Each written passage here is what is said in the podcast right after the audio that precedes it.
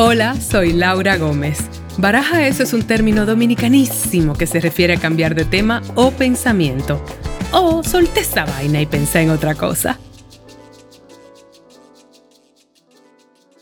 Hola, feliz inicio de semana tengan todos, todas. Y bienvenidos sean a Baraja Eso Podcast. La verdad es que una de las cosas que yo más disfruto de haber creado este espacio es que tengo la oportunidad de hablar con gente que además de que son amigas en ocasiones, son personas que yo aprecio y admiro un montón.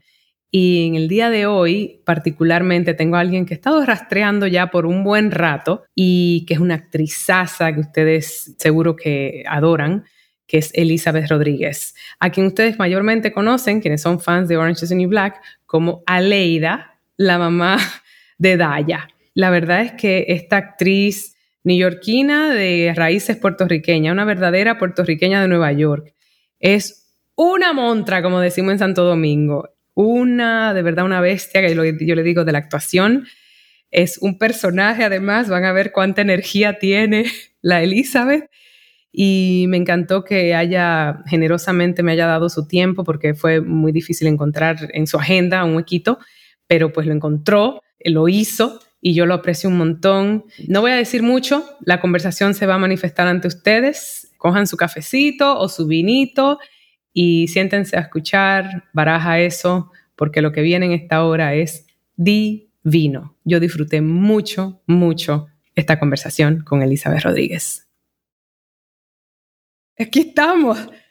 Esto empezó como una obra de teatro. Todo lo que puede pasar mal empezó mal, pero nosotros vamos a hacer que este episodio salga a la luz. Absolutely. Hola corazón, ¿cómo vas? Hola, gusto verte la cara esa bella. ¿Cómo estás? Problemas técnicos, el micrófono que no se rompí, los audífonos. Dime tú una, una, una experiencia de teatro que se parezca a esto. ¿Te ha pasado? Pues siempre el primer run through. Ajá. Que todo que uno cree que lo tiene y todo empieza a pasar de todos los diferentes departamentos. Y luego la magia del teatro hace que funcione, la, la obra igual funciona, ¿verdad? A un momento u otro tiene que funcionar porque no hay remedio. Yo estoy tan agradecida de que esto finalmente se diera, además. ¿Verdad? ¿Verdad? Te tengo en agenda hace mucho tiempo, Elizabeth. Sí, cogió, cogió un poco de, de trial era de, lucha, pero aquí estamos. Sí. Y, y tú sabes porque una de las razones de, al principio yo, te iba, yo estaba debatiendo si iba a tener esta conversación contigo en inglés o en español, pero estoy con un equipo nuevo, no estamos hablando en inglés ya y dije, ¿tú sabes qué? Vámonos de atrapalante con inglés y español. ¿Cómo te sientes? Pues yo aquí a, a, empezar a hablar el spanglish. Exacto. Porque no tengo remedio. Bienvenido al Spanglish, que sepas, a baraja eso. Los otros días vi un, un GIF que dice, ¿por qué tú, hoy mismo, why do you like to speak in, in Spanish and English? Y él dijo, porque I like to do it, pues vete para allá. Ahora yo tengo una pregunta, porque tú y yo tenemos algo en, muchas cosas en común, actrices, caribeñas. Lo que nos, lo, la experiencia distinta es que yo vengo de la isla y, y Nueva York es una segunda etapa. Y tú te criaste en Nueva York y Puerto Rico es tu esencia, ¿no? Es tu background. Sí, yo nací de criada en Nueva York. Exacto. ¿Y cuál es ese background mm, familiar y cómo el español forma parte? Porque déjame decirte, muchas veces los latinos de allá no hablan español. ¿Quién te trajo el español a tu vida? Uh, supuestamente yo, antes que hablé inglés, no me recuerdo, me enseñaron español primero. Ok. Pero por mayor, todavía hablo el, español más o menos porque me crió mi abuela, parte padre. Y pues en la casa le hablaba a mi papá en inglés y a mi abuela en español porque así era. Tu abuela es de la isla, puertorriqueña, de Puerto Rico. Sí, y mi papá también, pero vino a, Nueva York y mi madre también, todo, todo el mundo de Puerto Rico, pero mi, mi abuela llegó a New York a, a, defenderse y tuvo que aprender lo que aprendió, pero se defendía, como decía, pero no lo hablaba. Ok. Y estaba en los Estados Unidos por yo no sé cuántos años, desde los 50, por 30, 40 años. Y mi mamá y mi padre llegó como teenager, pues no tenía acento, porque hay un, tiempo cuando uno es más joven, yo creo que él llegó como a los 12, 13 años. Oh, sí, y pues era más americano, americanizado, y yo pues lo llamaba dad. Entonces mi mamá llegó a los 17 años y nunca se le fue el acento. ¿El acento cuál? El acento español. El latino. Sí, sí, sí, sí, sí, sí. ok, a mí me, siempre me interesa eso porque la experiencia de haberme mudado, yo me mudé a Nueva York a los 21. Y hablando del reto con el acento, era para, primero para yo matar ese acento de, oh, you live in, you live in Brooklyn. Y mi profesor de actuación, do you mean Brooklyn, Laura? Es como mi primer paso para el, todo esto de, de hacer, de actuar era neutralizar ese acento que hasta la fecha de hoy es algo que siempre llevo medio, medio ahí consciente, que cuando me entra el, el latinaje se me van los, se me va el acento. Sí, pues, a mí también. I'll be like, hello, how are you? Y de momento I'm like, ¡ah, cómo estás, Y tú te, tú te criaste en el Bronx, ¿correcto? No, yo me crié en Manhattan. ¿En Manhattan? sí. ¿En dónde? en el este, en la, porque me crió mi abuela, pues nací en Lenox Hospital, que está en la 78 y Lexington, y me crié en, por ahí, la 92 entre primera y segunda, casi toda mi vida. O sea, como dice, bueno, eso es Yorkville ahora, perdón. Uh, I know that. I'm, a, I'm, a, Jap. Yo soy un Jap. Yo siempre digo que soy Jap trapped in a Puerto Rican body. Exacto. Y la gente me mira en media tuerca y yo, es porque tú no sabes, porque si era de este sabí, supieras. Ese nombrecito blanco que le pusieron ahora, excuse moi, cuando Elizabeth Rodríguez se crió ahí, no era de que el... No era eh, Yorkville. No era Harlem Latino, era York, ¿cómo es ahora Yorkville? Sí, pero no era Harlem Latino, el Harlem empezaba en la 96, no es era, cierto. era, era German Irish Blue oh, Collar. Excuse moi. Con un poquito de, de eh, sprinkle de, de latino. Sí, tenía un poquito de sal y pimienta. ¿Y por qué yo pensaba que tú eras del Bronx? Mira cómo tenía mis datos Porque tú también eres racista. Perdóname. Yo, porque viví en el South Bronx cuando llegué a Nueva York, ¿ok? Y tengo mucho cariño al Bronx y por alguna razón, como hay una comunidad todos boricua. Nosotros pensamos así toda mi vida cuando uno dice, I'm from the East Side, oh, Spanish Harlem, y yo no, porque si era Spanish Harlem te dije Spanish Harlem. Es cierto. Ok, pero debo decir que a veces esos estereotipos por una razón. En, pues en, el, South Bronx, a mí siempre me, asumían boricua porque hay una pues comunidad puertorriqueña fuerte ahí. Por siempre, desde, cuando empezó el South Bronx. Sí, y los dominicanos somos minoría en el South Bronx, pero y yo era de esa minoría y yo le tengo mucho cariño al Bronx. O sea, como que... Tú sabes pues que una cosa que me pasó, Elizabeth, que cuando yo me mudé a Nueva York, para mí, o sea, yo estaba en Nueva York, tú entiendes, yo venía de la isla, cualquier cosa. Primero yo vivía en Jamaica, Queens, yo no entendía que eso era más lejos que el diablo. ¿Tú entiendes? yo estaba en Nueva York y punto. Claro. Y luego cuando me mudé al South Bronx, en la 159 con Tercera Avenida, que eso es Candela, yo le decía a mis amigos, pero vengan, Laura, es un poco lejos y como medio caliente. No, ¿qué dices? Estoy aquí al lado de Manhattan.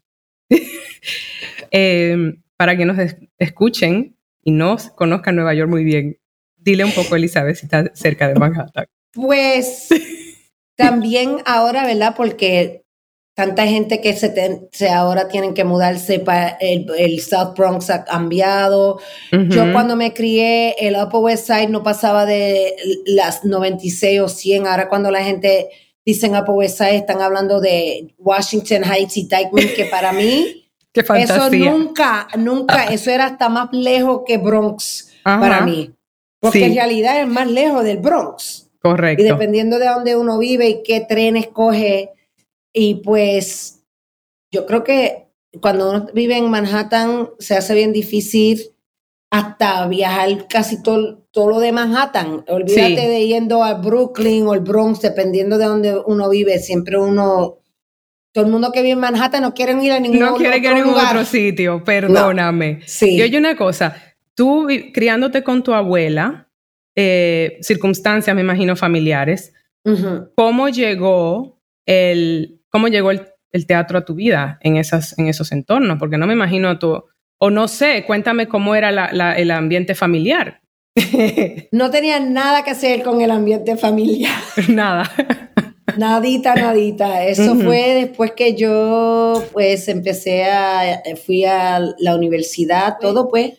Yo como que era mi abuela parte padre, y mi padre vivía conmigo y mi hermano y un tío, y pues yo era callejera. Y mi pobre abuela tratando de...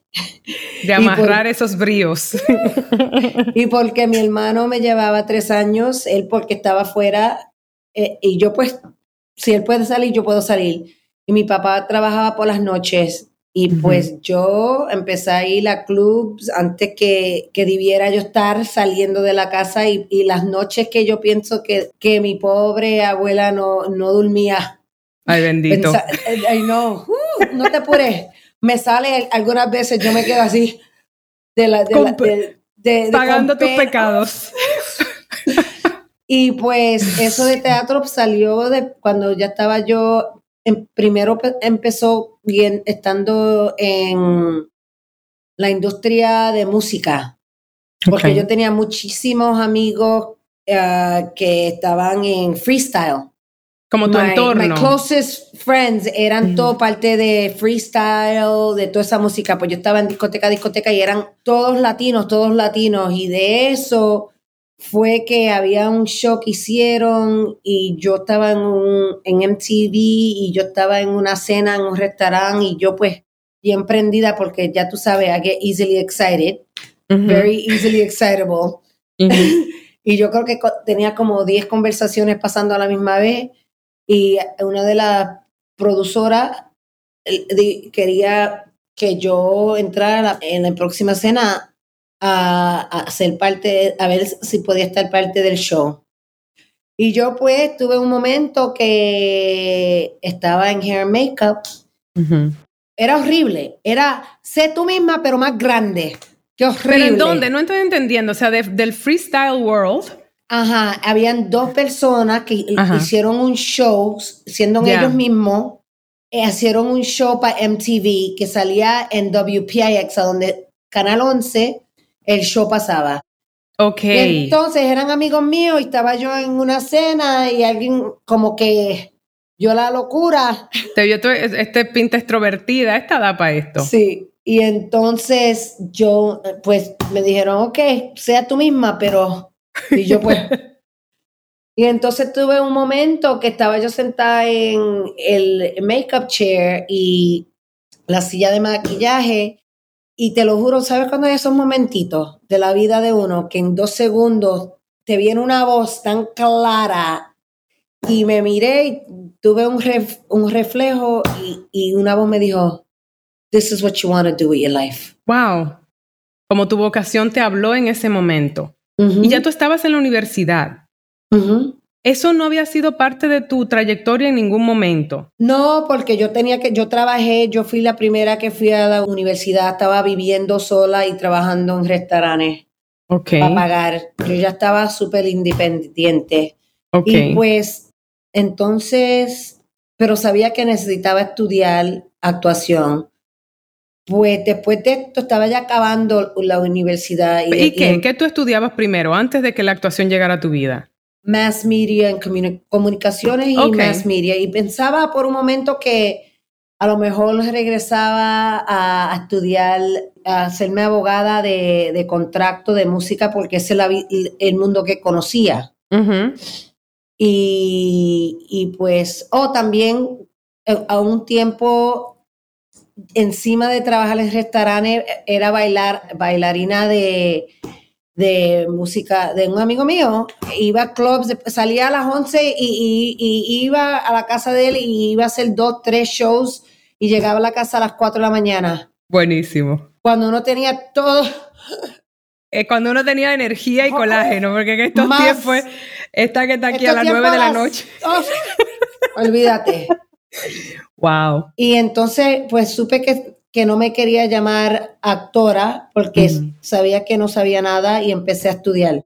Ok, actriz en estos entornos. Sí. Y, ok, tengo una idea más o menos de tus inicios. Me, daba mucha curiosidad porque fíjate, yo tenía ese, ese, gusanito, me tocó a mí a los nueve años. Yo, yo a los nueve años tomé mi primera clase de teatro. Wow.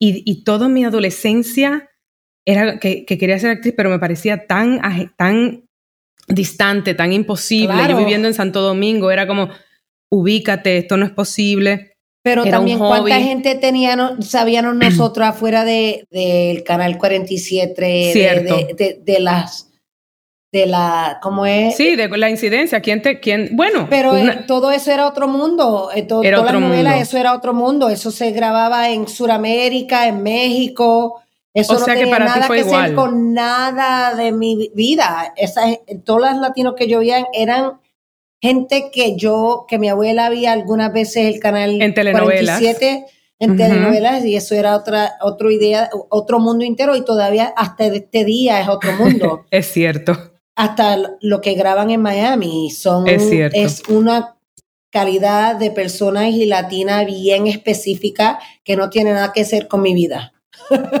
y entonces, ¿cómo, ¿cómo construiste ese camino? ¿Decidiste que ibas a estudiar actuación? en ese momento, cuando eh, esa vocecita te habló? ¿Y lo hiciste? ¿Dónde? Pues acabé de ser eh, el, serie ese año y empecé a, estudiar primero en HB y todavía estaba trabajando en un restaurante. Una amiga mía me dijo, estaba acabando un programa y me dijo, yo creo que tú tienes que ir a estudiar con mi maestra yo creo que se van a llevar y, va a ser algo que necesitas hacer. Y pues hice un intensivo ese verano y el día 2 ya sabía que no tenía remedio, que después del intensivo iba a tener que hacer el programa por dos años porque yo no iba a decir que soy actriz sin saber lo que necesitaba saber. Eso tenemos en común. Y trabajé más duro en esos dos años porque también en ese momento estaba viviendo sola, trabajando en restaurantes por la noche y afuera de eso estaba estudiando o practicando. Sí. Y, y era la cosa más difícil y lo más que quería hacer yo en ese momento. Y sabía que, que iba a sacar dependiendo de lo que le, le, le daba. Lo que yo ¿Y cómo era ese entorno neoyorquino en ese momento? Porque como bien dices, o sea, realmente las figuras latinas eran prácticamente inexistentes en el cine. O sea, habían dos o tres personajes, ni siquiera secundarios. Cuando veíamos pelis, era como, como actores que tenían una, dos líneas, éramos mucamas. Bueno, no estamos muy lejos todavía en ese este Estamos en un poquito diferente y va a el tiempo, pero sí, poquito a poquito, ¿no? No, poquito a poquito, es cierto. Pero en ese momento no. ¿Cómo fue para ti entonces? ¿Cuál fue tu camino para encontrarte? ¿Qué llegó primero, el cine o el teatro? Eh, televisión porque estaba trabajando, yo, tenía que trabajar por la noche, pues no podía, no podía hacer teatro. Oh, porque teatro quería decir que no podía trabajar. Y yo estaba ya bien joven, independiente, viviendo sola con, no tenía remedio. Ya. Pues para mí el teatro me vino más tarde, ya todo el mundo estaba haciendo teatro. Yo empecé a hacer tele y un poquito de cositas chiquitas en cine Ah, y entonces pasaron unos cuantos años antes que yo estaba hasta interesada hacer teatro, porque para hacer teatro me costaba mi dinero. Sí, es cierto. Y entonces, ¿cómo fue, el, cómo fue ese proceso de... Cuando, o sea, es que a mí me causa mucha fascinación ese tema, porque cuando uno comienza esta locura, que es la actuación, cuando uno comienza esta, mm, vamos, es verdad que es un oficio que representa un gran reto, honestamente.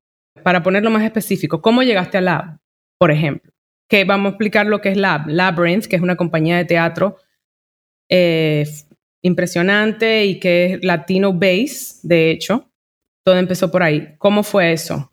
¿Cómo saltaste ahí? Ah, pues eso empezó primero yendo a, audiciones y viendo una o dos de las mismas mujeres en, en la misma audición. Entonces, pero antes de eso, eh, Sam Rockwell, que era uno de los de unos mínimos que no eran latinos, él, él había estudiado donde yo estudié con otro, otro maestro y pues él se graduó del segundo año, estaba, uh, él tiene un amigo que estaba en el, en el segundo año conmigo y nosotros todos nos hicimos bien, bien amigos con Marissa Tomei y otras dos personas y nosotros salíamos a swing dance y a janguear y él siempre estaba hablando, oh, porque él me decía siempre, oh, tú tienes muchos amigos dominicanos porque yo estoy en una compañía así, son puertorriqueños y dominicanos y yo, no, no los conozco.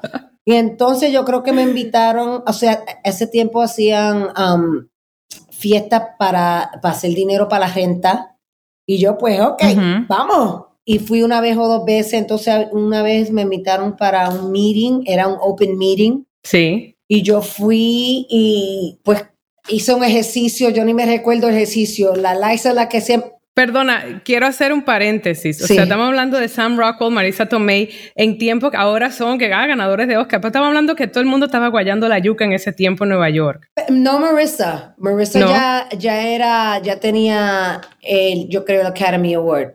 Ah, es que tú lo mencionas tan casualmente, pero para mí es como que, claro, yo oigo a estas personas. Pero es casualmente para mí porque eso no tiene nada que ver con la persona y la relación que uno tiene, ¿verdad? Que voy a decir. Es cierto. Ay, estoy hablando de multi-talented y award-winning.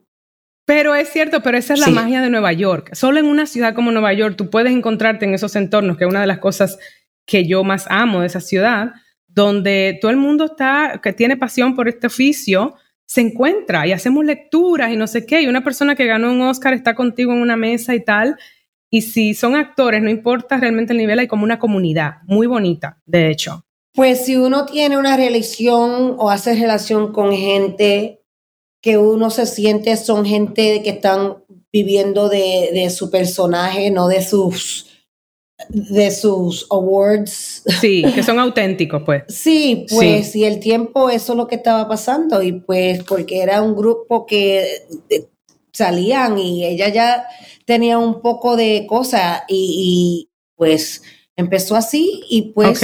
Y era porque una gente era más amigos de, con otra gente y pues estaban en lo mismo.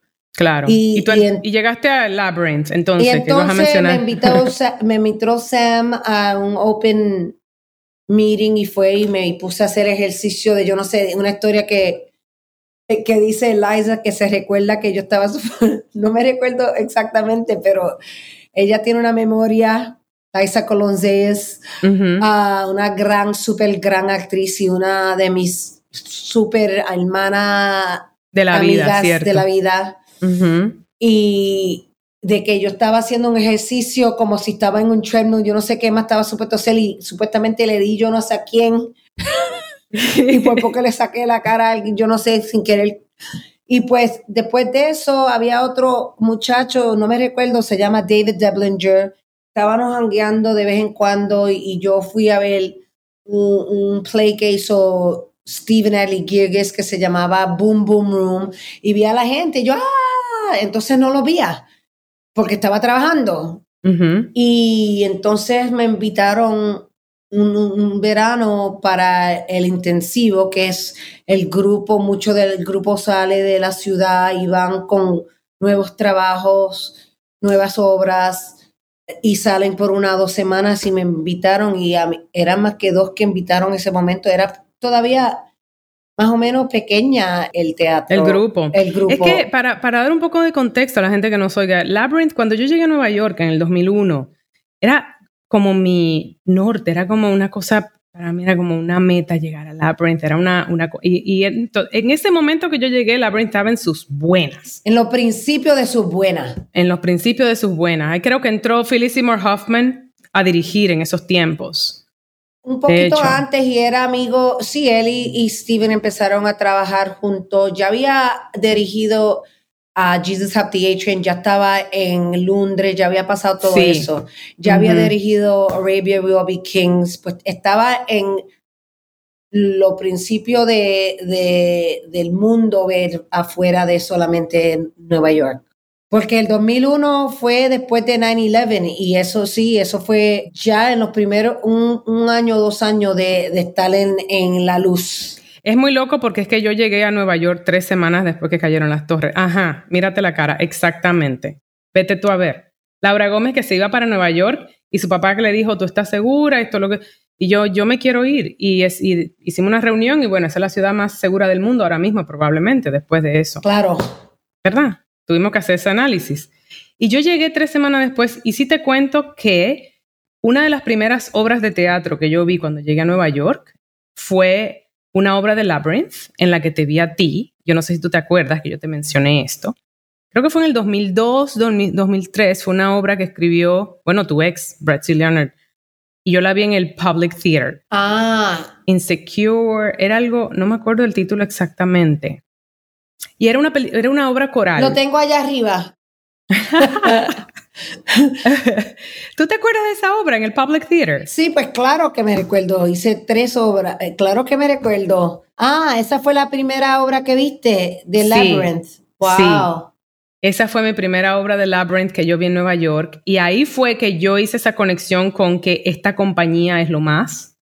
No recuerdo el título de la obra. ¿Tú te acuerdas? ¿O no, no sabes ahora? No, te agarré fuera de base. Ya sé, eso nos pasa, señores, que son tantas cosas en la vida que es incomparable, insecure, era una cosa así. Ay, Dios mío, ahora quiero ir allá arriba a buscarlo. Estoy tan abochornada. Si está dedicado a mí, Dios mío, pero háblame, háblame. Pero a mí me pasa eso, Elizabeth, se me están, son tantas cosas y el otro día tenía que hacer una valle y digo, oh my God, yo hice eso. Siempre. ¿Verdad? Y yo no me acordaba. Yo voy para... Eh, no te apures que aquí hay Wikipedia, te dice todo lo que uno necesita saber. Pero, pero lo que iba a decir es, esa obra a mí me impactó tanto y ese elenco y me acuerdo haberte visto y fue tan increíble luego cuando te vi en Broadway haciendo Motherfucker with a Hat que de hecho mencionaste a, a Stephen Adley Gergis. Sí. Que de ahí viene tu relación con la compañía y con ese... Yo estaba con la compañía desde el 98. Yo, cuando hicieron a uh, Lady of 21st Street, que se mudó de off-off para off-Broadway, se mudó para Union Square Theater con seis meses. Era la cosa más grande que se había hecho en Nueva York me preguntaron si yo quería hacer el understudy. yo jamás hice understudy antes de eso y me costó un poco, pero dije que sí porque estaban recién con Brett, era el primer año, yo estaba en Los Ángeles y era como el 2002, el 2003 y yo pues sabía que tenía trabajo por seis meses y era con la compañía mía y si lo iba a hacer era con la compañía mía sí. y sabía que iba a tener trabajo por seis meses y... Quiero explicar que understudy, porque que no mucha gente necesariamente sabe lo que es. Es un actor que está, básicamente, se aprende todo el texto del, del actor que está en escena, por si acaso... Tres. Ah, bueno, claro, tú te tienes que a veces aprender varios personajes, por si acaso uno de esos actores no puede ir a la escena, tú lo sustituyes, lo cual yo también he hecho en último minuto y es una cosa... Horrible. Bueno, pero te da unos músculos que no... Vamos, de ahí sale, porque imagínate aprenderse varios textos. Y tener más que un día o dos, saber que, que tienes que ir, que mañana vas a, estar. Increíble. ¿Y cómo entonces llega Motherfucker with the Hat, una obra de teatro que empezó en Off-Broadway? Si no, a ver, corríjame si estoy equivocada. No. Fue directo a Broadway. Ella todavía está buscando el nombre de la obra, señores. Imagínate, perdón, pero es que, Dios mío, pero está, dedicado a mí. Me siento horrible. Pero no importa. Aquí lo tengo. Era algo como no, eh, Guinea Pig, Beauty and Light, Ninth and Joni, Long Red Road, Roger and Vanessa, Scotch and Water. Ay, no, espérate. Mira, esto estamos en el aire. Ah, perdón. Esto es lo más ah, gracioso. Dios mío, ni te voy a decir cuántos años yo. Unconditional. Yes. Unconditional. Es que cuando empiezo a pensar en español se me hace hasta peor. Viste, yo dije in something unconditional esa obra, que fue la primera vez que yo te vi, y luego en Motherfucker with the Hat, a la cual, la cual te dio una nominación a los premios Tony. Carajo, hablemos un poco de eso, porque... Sí, pues los Tony, ah, pues esa obra, como todas obras de Steven, empiezan él escribiendo una cena, otra cena, entonces escribió un poquito, entonces pasó un año, entonces escribió un poquito más, que no, que no quería decir que en la próxima, lo que escribió próximo tenía algo que hacer con mi, con mi parte. Sí. Y era una cosa que pues cogió y logró dos o tres años en escribirla y tratar de primero iba a estar en eh, The Public Theater. Entonces, con si, si lograba salir bien ahí, moverla para Broadway. Y yo Ajá. estaba en Los Ángeles a la, al tiempo, hicimos reading, el año próximo hicimos más reading con diferente gente. Fueron desarrollando la obra con lecturas al- en, o sea, Sí. Y, pero pasó un año, entonces hace una otra lectura. wow. Entonces, pues yo sabía que aprendí bien duro la lección de que nada está garantizado. Ujú. Y pues yo estaba en Los Ángeles y cada vez que había una lectura que hacer, o yo me metía en avión y venía para Nueva York a hacer la lectura porque yo sabía que pues yo no era la única que podía, que de un momento a otro pues alguien te dice algo y podía cambiar. Claro. Y entonces llegó un momento también cuando estaban, porque tienen una lista de gente que iban a decir sí o no, que te deja pasmada, que la gente que era no, que no, que no era garantizado de ser el que ir a Broadway. oh, wow. Con nombres de actores que uno dice, ¿cómo va a ser?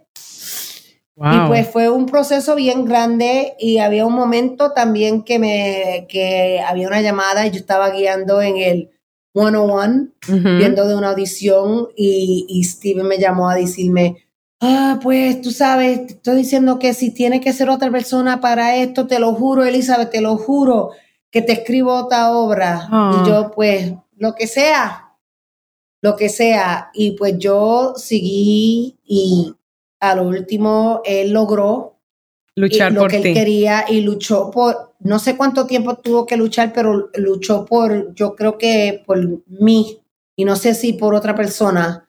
Claro, porque espera, es que Motherfucker with the Hat fue en el 2009, 2000. No, van a ser 10 años este año, Tony. Este fin de semana son 10 años. Mira tú. 2010, 2011.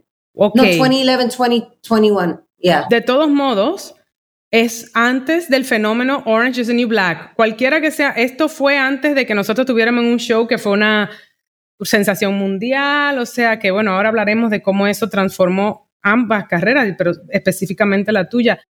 Pero yo como la menciono porque no son muchas las latinas que han estado nominadas, a un- perdón, un fucking Tony.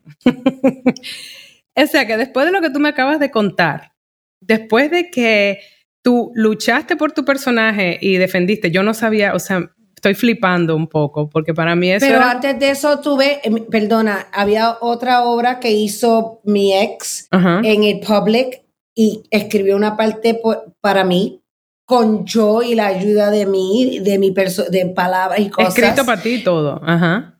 y al último momento no me la dieron a mí. Esto me, esto me acuerda mucho a algo que tú me dijiste. Yo- tú no te vas a acordar, pero cuando yo te conocí eh, un día en Orange, empezando Orange, yo no, no, mis, mis escenas siempre eran solas. Y me acuerdo como ahora cuando yo te conocí estaban Dasha, Selenis y tú en tu vestidor. Me llama, "Ah, ¿cómo estás? Y yo como te conocía, ah, Elizabeth, que hola, mucho gusto, yo te he visto en el teatro y tal. Y fast forward, un día tú me dijiste, mira, yo he visto gente subir, caer, a mí me han quitado cosas, a mí-". o sea, como cuando el show comenzó como a tener, estar en sus buenas. Mm. Y eso a mí nunca se me olvidó porque en los ups and downs que ese show nos trajo, incluyendo a mí, que en la tercera temporada no me invitaron a la premiere del, del- del show, pero luego en la quinta me llaman para hacerme regular. O sea, siempre me acordé, Elizabeth Rodríguez te dijo que esto Sí, sube. porque tenía algo que ser que cuánta gente, ¿verdad? Cuántos episodios Exacto. uno hace para poder ser parte de yo no sé qué. Porque había una señora ahí que yo nunca la había visto y supuestamente hizo más episodios que Ajá. tú, hasta si dijo dos palabras. Yo no sé nada de Pero, nada. pero, yo estaba Pero a mí qué? me ayudó muchísimo porque me dio mucha perspectiva. Yo he ido aprendiendo así a las malas como tú, que esta industria es un sube y baja constante y el que se tiene que mantener y luchar por su personaje, luchar por su trabajo y crear otras cosas para seguir manteniéndose es uno. Tú tienes que velar por ti mismo. con un papel escrito de uno con la compañía de uno. Que uno no cree que hasta en la familia de uno pasa una cosa tan semejante. Pero para llevar algo a la luz, viene un productor nuevo, no, quiero que sea mi prima o no, porque esa actriz no vende, alguien determina eso, porque ¿quién determina eso? Bueno. Oh, sí, era una pelea grande y yo tuve que decir, no, tú tienes que hacer tu obra. Claro, esa es tú otra. no puedes salir la obra y yo pues sufriendo, porque entonces no había distancia, ¿verdad? Claro, es muy loco eso. Claro, es, esa era tu pareja particularmente, pero luego lo de Steven fue tu amigo. Es como que a uno también le toca desarrollar unos músculos para lidiar con los golpes al ego que da esta industria que son. Exacto. Y algunas veces sirve esas relaciones y otras veces no. Sí. Algunas veces gente están en posiciones que pueden luchar por uno y otras veces no. Correcto. Porque yo luché hasta por todo, por todo después que tuve esa obra con los productores.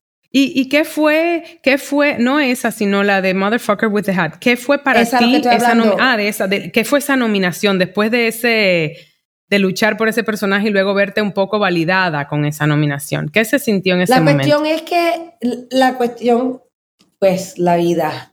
hay la vida, entonces hay la vida, ¿verdad? El día que las nominaciones salieron, yo estaba en Puerto Rico porque se murió mi tío favorito padrino. Y yo fui un domingo después que se acabó la semana, cogí, me puse en un avión para estar ahí el resto del domingo, el lunes que teníamos libre para regresar el martes. Y ese martes por la mañana estaba en el aeropuerto y el avión estaba, llegó tarde saliendo de Santo Domingo y porque estaba tarde, yo estaba en el aeropuerto cuando me llamó un amigo mío de Los Ángeles llorando. ¡Ay, te nominaron! ¿En serio? Sí, sí, y entonces me llamó otro amigo llorando, Elizabeth, I'm so proud of you. Y yo pues en, en, en el aeropuerto pasando después de unos dos Sí, Paila trabaja ese día y pues no estaba, habían tantas cosas más grandes pasando que en realidad cogió mucho tiempo antes que tuve espacio emocional sí. para sentir, oh, wow, lo único que me, me, me sentía fue, o sea, me sentía como que pues estaba mejor nominada que no pero te lo juro que hmm. pasaron como seis, seis, semanas después de los Tonys. Sí. No de la nominación, como casi ya que estábamos acabando la obra, y un día estaba yo andando de para prepararme para la, la cena de que peleamos y yo estoy bien emocionada y en la, la escalera había un, un, espejo y pasé el espejo y una voz me dijo, ¡Ah! estaba nominada por un Tony. Buenísimo. Te digo que fue tan tarde que bajé y le dije al stage manager, ¿sabes qué me pasó? me nominaron por un Tony, ya habían pasado hace seis semanas. Wow. No, a mí me, me, emociona mucho porque es como, es muy difícil para los latinos llegar, o sea, a un espacio donde haya trabajo que no sea el estereotipo y tal, pero luego llegar a esos niveles de premiaciones que parecen, a ver, para mí el mérito de eso es lo difícil que es entrar en esos espacios y todo lo que tú dices. Para mí también porque... ¿verdad? Sí, porque a la misma vez hay muchas veces que los premios van a gente y obras que yo odio, que prometo que voy a dejar de ser actora de teatro, porque también como en todos los otros lugares se pone bien político y me quedo yo pasmada. Es político, es súper político, por eso digo que es muy emocionante. Sí, también, sí, también me quedo yo como que jamás, ¿cómo va a ser esa obra que es tan horrible con esa dirección? Pues uno tiene que, se hace difícil pesar uno al otro, ¿verdad? Porque también yo y Liza, el año de Halfway Bitches, el año de COVID 2020, nosotros logramos a ser ganadoras de Obie Awards. También somos bien, bien un grupo de mujeres latinas, de cualquier persona latina, hasta más pequeña. Es de, cierto. De Obie Award winners. Sí. Y pues, no sé, E, es un paso, o sea, para mí es como, es un mérito grande porque es un espacio tan pequeño donde se nos da tan poca oportunidad que en cierto modo estamos como tratando ahí de abrir camino unos a los otros, unas a, las otras, sobre todo las mujeres, como que son muy pocos los roles. Por eso yo eh, me parece tan bonito cuando la gente me habla de lo que representó, lo representaban las latinas de Orange is the New Black para ellos, ver, verse. Mm verse representado y aunque fuera un universo de prisión, pero con estos backstories, siempre me dicen, es que ustedes le daban tanta vida. Y yo me sentía como, no sé, oía mi acento. Digo, mira, esas vainas son tan bonitas y tan importantes, no por el premio, no por la representación y por verte y por ver que son cosas que son posibles. Yo de verdad que flipo con, esa, con ese mérito que tú, que tú alcanzaste. Gracias. Yo sé que algunas veces me siento extraña porque cuando oigo como que no me entra, ¿verdad? Y algunas veces cuando hago entrevistas y alguien está diciendo, Elizabeth Rodríguez, Tony, no me... y me empiezan a decir, yo como que me quedo como que ¿Esa soy yo? ¿De quién hablan? Te lo juro porque yo ni me busco en Google, ni paso tiempo mirando, ni veo eso, ni veo la lista, ni veo los resumes. Yo vivo la vida y, tampoco me intereso en los méritos de otra gente. O sea, si son actores que quiero yo y, y, sé y sé que están nominados y es algo que creo que deben de tener, yo me pongo súper, súper contenta, pero no valoras a, una persona o no por eso. Tú eres igual que yo en eso. Sí, exacto. A ti te importa el valor de la persona. Es otra cosa que te quiero mencionar. Y, pero también, no más que el valor de la persona, si son gran actores. Sí, eso, pues eso. Sí, pero no tengo que yo saber si tienen nominada de esto, tienen esto. Exacto, los premios. Yo le digo de shiny stuff. Sí. De shiny stuff. Esos brillos, esos espejitos Pero a, lo mejor cuando llegue yo a, a los años mayores y tengo tiempo para sentarme ahí a mirar todo en la historia de Elizabeth Rodríguez, digo, mira, wow, eh, para mí es una combinación. Eso no guía mi vida ni mi carrera. Claro. Pero como tú dices, cuando yo lo veo, sobre todo en personas que yo quiero y admiro, es como, coño, y sobre todo que están abriendo camino y lo difícil que es entrar en esos espacios, es como muy bonito. Es como un poco de la celebración colectiva, ¿no? De, sí, yo entiendo porque yo me, yo, yo puedo, yo lo puedo sentir por otras personas. Sí. Esas mismas cosas. O sea, que me da orgullo y me llena. Sí. Con tanto de tan poco. Pero para mí misma no puedo, no lo puedo sentir. Pero por lo que, con lo que tú me estás contando, que tu historial para mí tiene mucho hasta más mérito. Una persona, por eso mismo, no venimos de familia de que está conectada, no venimos, o sea, eh, guayando la yuca con cero conexión. Elizabeth Rodríguez viene ¿sabes? De, criarse con su abuela y no tener, y de estar, eh, ¿cómo es? Con tus amigos del fly, del, ¿cómo se llama eso? Freestyling. Y de repente estar nominada a un Tony y luego ganar con Orange is the New Black los premios que nos ganamos en los SAG Awards, que también fue otro gran paso, o sea, para la comunidad, que es lo que digo. Sí. Eh, también te voy a decir una cosa que yo no sé si tú sabes, pero cuando yo te conocí dije, uff, this is a tough cookie. this is y yo descubrí algo sobre ti que era, oh, porque yo admira, o sea, yo amaba tu trabajo desde hacía tanto tiempo, pero tú eres una persona, ahora que lo dices, muy privada, como, o sea, lo mencionaste ahí un poquito y lo quería como traer. No te importa mucho esa vaina, el shiny stuff, no sé qué, tú no le estás chequeando la carrera a nadie, a menos que te guste el trabajo de alguien, pero, y yo noté como, oh, you have, como, a ti, yo, yo sentía como que era una persona que tú cierras ahí y te va abriendo según la persona engane tu respeto un poco. Exactamente. Yo, especialmente cuando empezamos y como empezamos para entonces ver cómo personajes cambian. Yo pues sí. me puedo reír por cinco minutos, entonces tengo que virar y protegerme de la locura. Exacto. Y eso te mantiene muy, muy serena y como muy centrada en esta carrera, ¿verdad? Sí, es que yo tengo, es que en la vida mía, yo creo que por los años, la gente que tengo que son hermanas de vida y hermanos de vida, son gente que están en mi vida por tanto tiempo que si alguien pregunta de mí y quieren ser gente abierta y honesta y hablar de cualquier tema, yo estoy súper abierto y no importa de quién es. Correcto.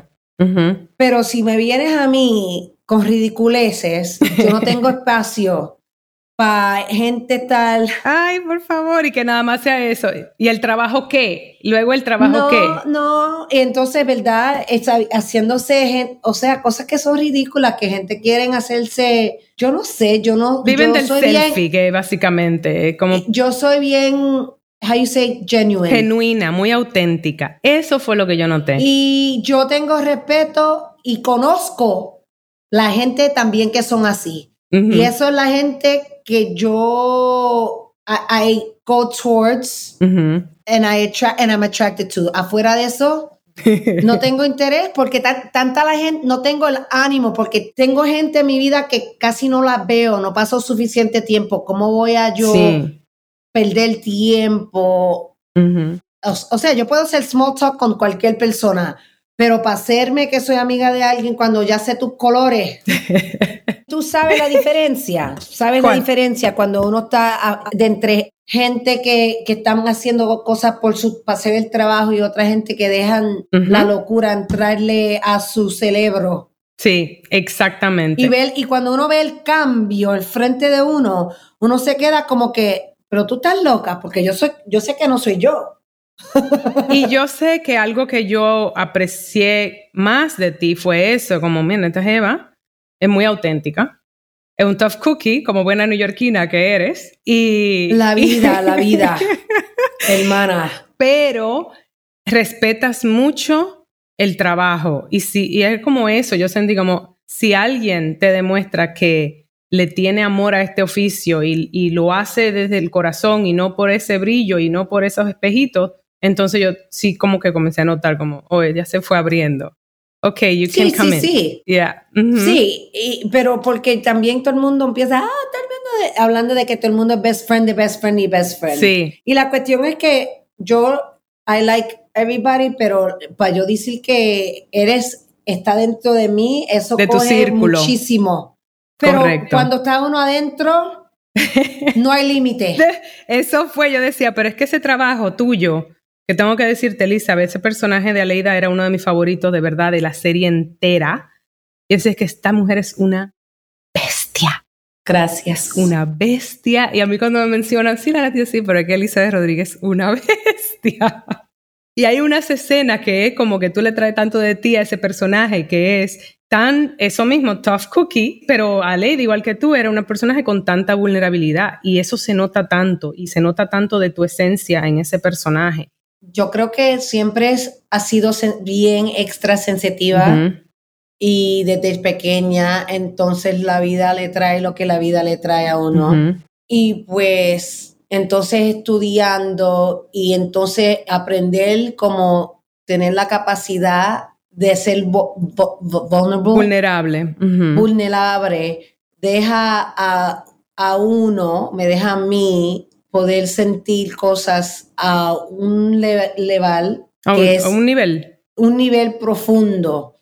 O sea, la alegría a todo, todas las cosas. Desde chiquita soy bien sensitiva. Mis amigos me dicen que soy una empath. Y pues Sí. sensitiva, es que eh, por eso también es que me protejo porque hasta lo negativo me coge mucho. Total, to- me, me, coge identifico mucho para ponerlo demasiado. así. Y lo único que yo puedo hacer es, pues, protegerme a mí, de, de no tener que pretender ni, ni hacerme. Yo quiero estar con gente auténtica, llena de amor, de luz, Sí, porque de uno alegría, de cosas eso. positivas. Y yo súper, coge, me coge más demasiado. Y pues, la persona, eh, pues entonces, Aleida, la cuestión es que yo, ese momento, la única manera la única razón que yo hice ese, cogí ese papel fue porque era un show en una situación que nadie lo iba a ver.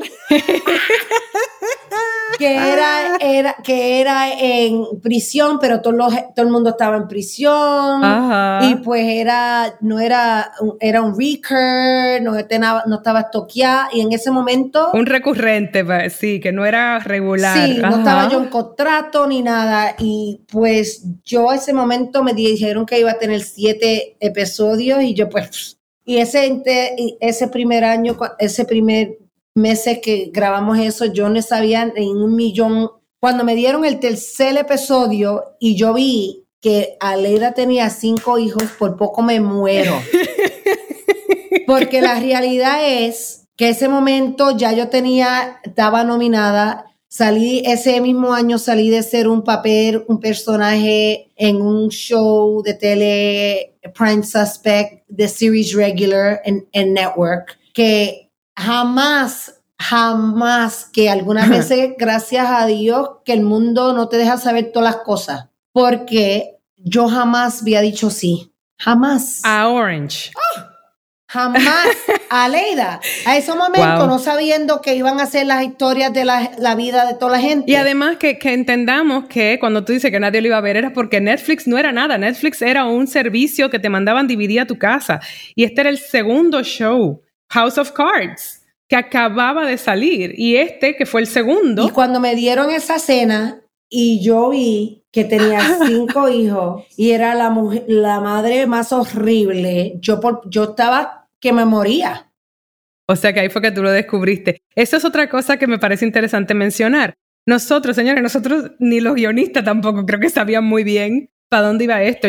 Y eso, y eso era, y, y, y nosotros nadie sabía que Nadie me estaba diciendo a ninguno de nosotros que no, que en los próximos escenas, en los próximos años van a desarrollar los caracteres, los personajes y van a enseñar partes de la vida y de su paso jamás. Esto era la historia de Piper y con el universo que la rodeaba era completamente secundario. y la gente, hasta la gente que uno está trabajando con otros otros actores pensando de uno que porque uno es latino a lo mejor sabe de prisión, Ajá, de todas las cosas, de todas las cosas y pues para mí yo en los primeros yo no a mí me hicieron series regular el año 4, creo. Okay. Y pues yo seguí buscando trabajo y yo hice yo hice otro papel que era yo el series regular. ¿En dónde? ¿En Power? No. No.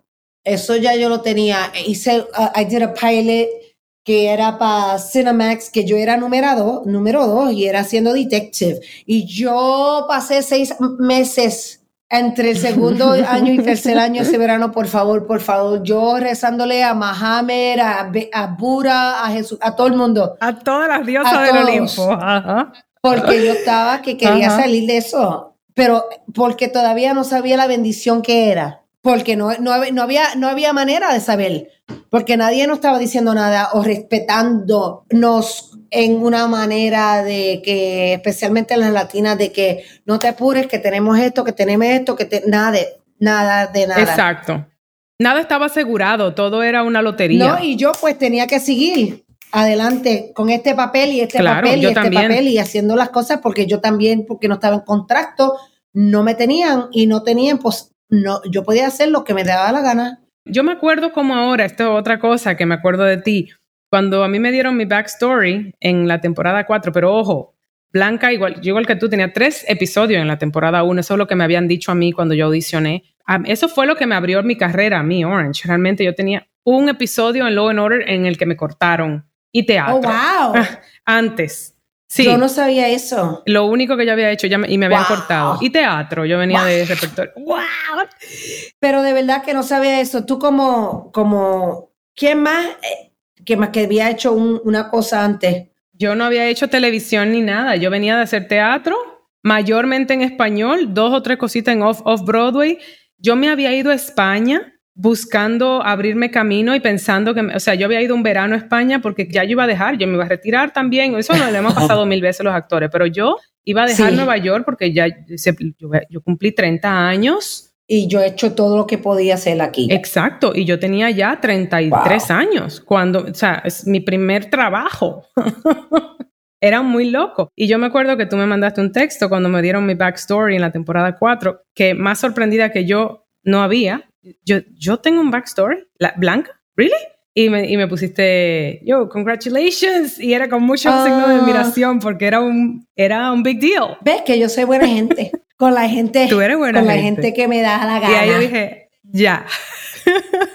con quién se va ganando tu cariño ahí. Sí, ¿cómo me mandaste? es auténtica.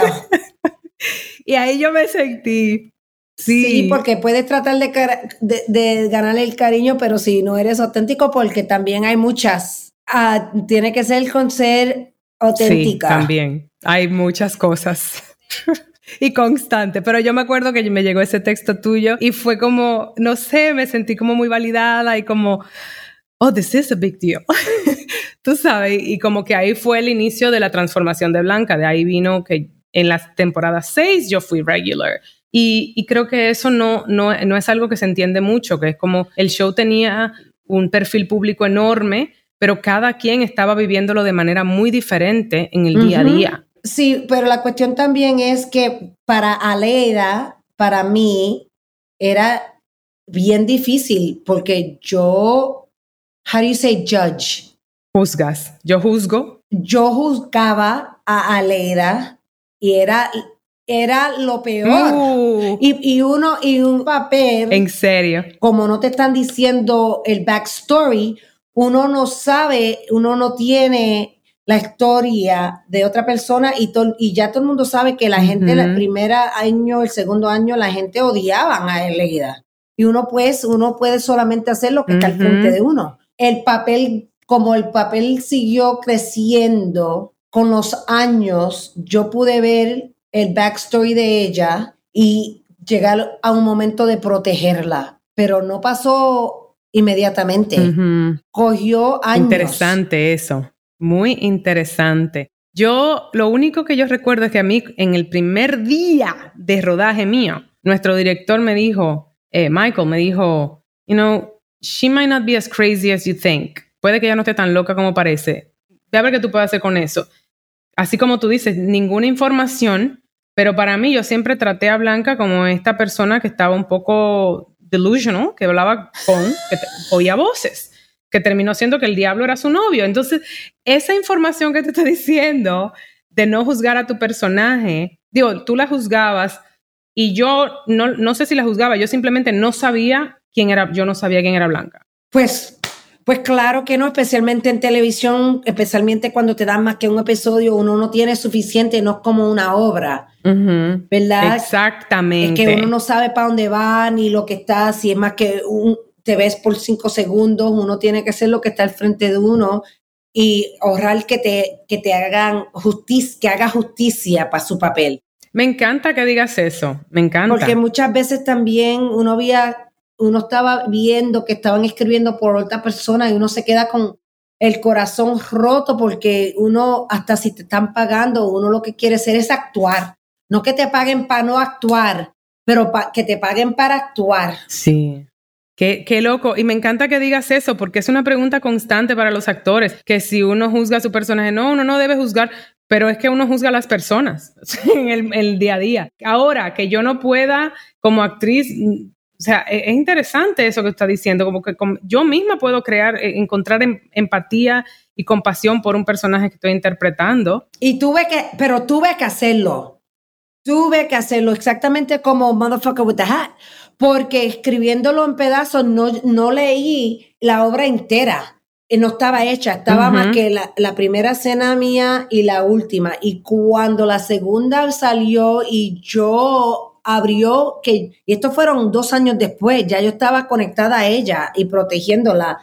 Y cuando vi que él había escrito que él, eh, que, que mi, mi personaje en realidad duerme con, con el, el, amigo. Yo estaba, ¿cómo va a ser? Uf. Claro, eso es una revelación increíble. Porque no, no tenía la historia entera para poder, yo, yo podía ver quién era ella y qué había él escrito. Todavía no había visto yo quién era. Qué interesante. Y e irle descubriendo esa humanidad a los personajes, incluso cuando no son agradables, porque es verdad que Aleida como madre, vamos, no se gana el premio de madre del año, obviamente, pero todo ese trauma y ese dolor que ella carga que tú... Eh, sí, pero la trauma y el dolor no se vieron hasta el año 6, 7, ¿verdad? Uy, pero, pero, cuando, pero cuando lo enseñaste, lo enseñaste. Pero cuando pudieron enseñarlo, pero, cuando, eh, eh, pero también el backstory de ella, ¿verdad? Cuando empezaron a enseñar para uno poder odiar a alguien tanto y llegar a un lugar todavía a sentir para una persona que odiaste tanto es grandísimo y eso, eso son los escritores. Sí, ciertamente. ¿A ti te avisaron algo de, de que iban a ir en esa dirección? Ah, nada. De nada, de nada, de nada. La única manera, lo único que me avisaron fue el último año que llamaron a todos nosotros a decirnos Sí, supuestamente qué iba a pasar con el personaje mío. Sí. No, por eso digo, a mí en el último año también fue que me dijeron, Ah, La única manera, yo, yo ni sabía desde un año al otro si iba a tener un trabajo. eso es verdad, ninguno, no, ni tú ni nadie. No sabíamos y hubo mucha gente yo no que sé se si nadie. Yo creo que había gente que sabía, pero creo que pero El también 1%. eso, sí, pero eso viene de, de, de arriba. Eso y viene cómo de la arriba. gente quiere tratar a la Sí. gente y qué clase de poder quieren tener. Que también es una cosa, y este es otro tema, y ese será un segundo podcast, pero el tema de la, de la falta de poder del actor. El actor no tiene mucho poder. No. Y eso es un descubrimiento que yo he hecho poco a poco, que de hecho me lleva, bueno, a mi siguiente pregunta que es, y ya vamos a ir cerrando porque se nos Sí. fue el tiempo como agua. Nos vamos, sí, nos vamos, nos quedamos aquí por dos horas. Dime. Tú hiciste una peli en el que no solo eres actriz, Sí, soy escritora, productora y di- di- hice un poquito de dirigir, pero no tengo crédito. ok. Pues eso fue, esa por poco me mata, porque jamás podía yo saber algo, no solamente los segundos y los momentos del personaje mío, pero de todos los otros, todos los Uy, otros, sí. todos los segundos de todos los mundos, que fue una cosa que uno se queda, es tan... in- Pero dime una cosa, esto es un proyecto em, que tengo entendido eh, que fue como coral, ¿no? Que hicieron una co- como, como un colectivo. Ben Schneider, que hicimos una película, yo estuve en una película de él antes, él, después de esa película quería trabajar conmigo, quería hacer algo conmigo, quería hacer algo conmigo, y pues por dos años llegábamos juntos y no sabíamos qué hacer ni de qué hablar, y él eh, quiere hacer obra, quiere hacer tele, quiere hacer película, y entonces, entonces empezamos a hablar de, de, ya lo conocí porque está en, mi, está en The Labyrinth, pero empezamos a hablar de cosas personal. Y hablando de cosas familiares empezamos a, a salir Ujú. temas, entonces me preguntó con quién son las personas que quiero trabajar y le di una lista bien pequeña de la compañía y en esa lista estaba Daphne, estaba Liza y yo tenía una idea porque era Daphne, la Daphne que me había dicho, había dicho una vez con a Brett que por qué no escribías Three Sisters en Nueva York con latinas y yo le di Mm. y yo le dije Wow. a Ben, pues, ¿por qué no Buenísimo. hace- hacemos una cosa que nosotros las tres somos hermanas? La, la, la. Pues entonces él no sabía cómo. Entonces yo le pregunté a Liza y a Daphne, y él también quiere ser parte de este proceso. Hicimos una cosa como Mike Lee, unas preguntas bien específicas de historias de gente que conocimos o cosas que nos ha pasado a nosotros. Y, y- y él la grabó a Liza y grabó a Daphne y empezamos a, a ver cómo podíamos escribir esta historia. Daphne Rubin Vega, para dar contexto, porque también son tres actrizazas que se han juntado en este proyecto y de estos iconos latinos. Sí, y pues y fue así que buscamos la historia, pero entonces Ben y yo la escribimos. ah, ok. O sea que... Hicimos un outline Ujú. con, oh, que esta, esto pasó y aquello pasó y esto, pero el outline era, no tenía nada que ser Entiendo. necesariamente con las historias de ella, pero las cosas de que, que hablamos y situaciones sí. Y entonces todo un proyecto que tú también produjiste y que fue un poco, viene un poco de ese lugar, de tener, tomar un poco de control de tu narrativa, que no sea siempre, o, o era un interés. Sí, Ujú. sí, sí, sí, sí, sí, sí. Pero también no pensando, ¿verdad? Que jamás podía. Y uno hace una cosa y, y de Mm. momento sabes que sabes más que casi todo el mundo. O se desarrollan músculos, eso es un hecho. Sí, pero uno, para mí me pasa tanto que no, no vivo la vida pensando, yo he trabajado con este y este y este y esto y yo sé más que este y este y este y este. ajá. Nunca, hasta que estoy en una situación, entonces uno dice, wow, mira cuánto sé por los años Wow. y con quién ha trabajado. Claro. Y, y entonces, ya sabiendo que iba a trabajar con Liza y Daphne y con otra gente del teatro, ya parte de- del trabajo estaba hecho porque, ¿sabes? El tremendo talento que va a haber y cómo trabajamos juntos. Y que ya son personas conocidas, que ya tú conoces cómo escribir para esas personas. Y ya eso está dentro en la sangre de nosotros. Me encanta. Yo estoy fascinadita con eso. Entonces hablamos y hablamos mucho y Liza tenía muchas opiniones y hablamos y escribimos y, super, y seguimos escribiendo y yo y Ben hacían todos los papeles y, y, lo leía y como las cosas me daban como que eso se siente y hablábamos y era un proceso bien orgánico y bien bien lindo Qué chulo. escribirlo. Que se llama como pues porque, porque abre en Tribeca en unos días, ¿verdad? Se llama All's Well. All's Well. Se va a presentar en Tribeca. Qué gran cosa sea. All's Well es como Shakespeare, ¿verdad? All's well, that ends well. That ends well. Sí, exacto. Ah, y me es, encanta. se da de familia y tiene algo poético, pero también es el nombre del restaurante. Ok. Que hay un restaurante ya que se llamaba eso, que mi personaje tiene un restaurante. En la Entonces película. tiene esta combinación de teatro, como dices, de tomar un poco de Three Sisters, de tres hermanas, y luego un poco de Shakespeare y llevarlo a cine. Va muy de la mano con que sea de tu familia teatral de Labyrinth. Me encanta eso. Me inspira Eso. muchísimo. Y la gente con quien sal- que, que le pedimos favores, grandísimos actores, para hacer papeles pequeños, que no van a hacer nada para la vida de ellos, fue una cosa, un- un- una cosa grandísima para mi ser, saber que, Mm. que quieren apoyar y lograr lo mejor para uno. Y también tener que, que gustarle el, el papel, ¿verdad? Y la película, porque también uno no va a hacer cualquier cosa por cualquier persona. Pero también ahí está la muestra, ¿no? Que cuando estás con una comunidad que has creado un camino y una trayectoria y luego escribes algo de calidad, está esa respuesta. Porque la verdad es que tenemos que apoyarnos también en esta comunidad para uno salir adelante. Eh, Sí. Coño. Pero yo, da- yo de verdad me quedé, me quedé bien como sorprendida De de, de la gente. Yo, por favor, yo sé que no, por favor, haz esto, lee esto y te lo digo que esos son unos regalos que no hay, no hay, no, no se pueden pagar. No, no, no hay dinero, número, cómo, cómo se paga eso. Pues a mí me da mucha felicidad por ti y por ustedes y loca por verla. Estoy muy orgullosa de ser tu amiga, de, ser, de haber sido tu compañera de oficio y de, y de, de show por siete años. Pasaron así. Ajá.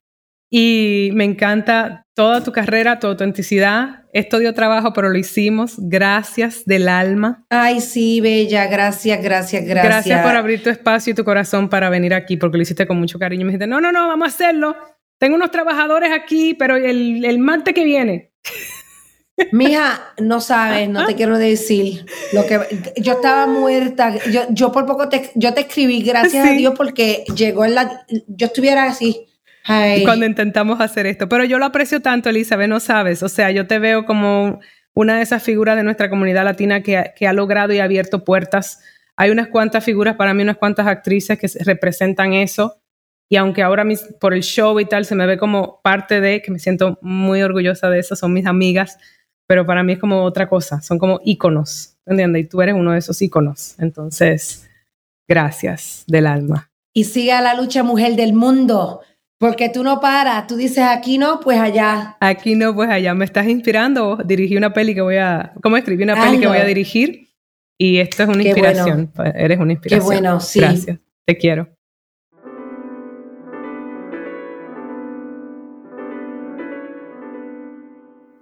Y bueno, esa fue Elizabeth.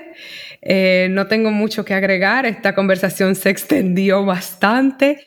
Solo que, mm, pues, la pueden buscar en Instagram, The Only Elizabeth Rodríguez. Ella es una persona bastante privada, no es, ya lo oyeron en, el, en la conversación, pero cuando comparte algo, pues vale la pena saber rastrearla. Y busquen esa peli que se va a presentar en, en Tribeca, All's Well, pero seguro que va a estar en plataformas. Yo les informaré en un episodio futuro cuando esté abierto al público en plataformas, porque yo tengo mucho deseo de, ver, de verla, la peli. Y bueno, eh, ya saben, nos pueden calificar en Spotify o darnos un comentario en Apple Podcasts. Y cada uno de esos comentarios y calificaciones ayudan a otras personas a encontrarnos. Gracias por escucharnos y hasta la próxima. Baraja Eso ha sido creado y coproducido por mí, Laura Gómez junto a mi tribu caribeña de Yuca Lab. Música original de Stu Mindeman. Síguenos en nuestras redes sociales, arroba baraja eso podcast y arroba ms Laura Gómez.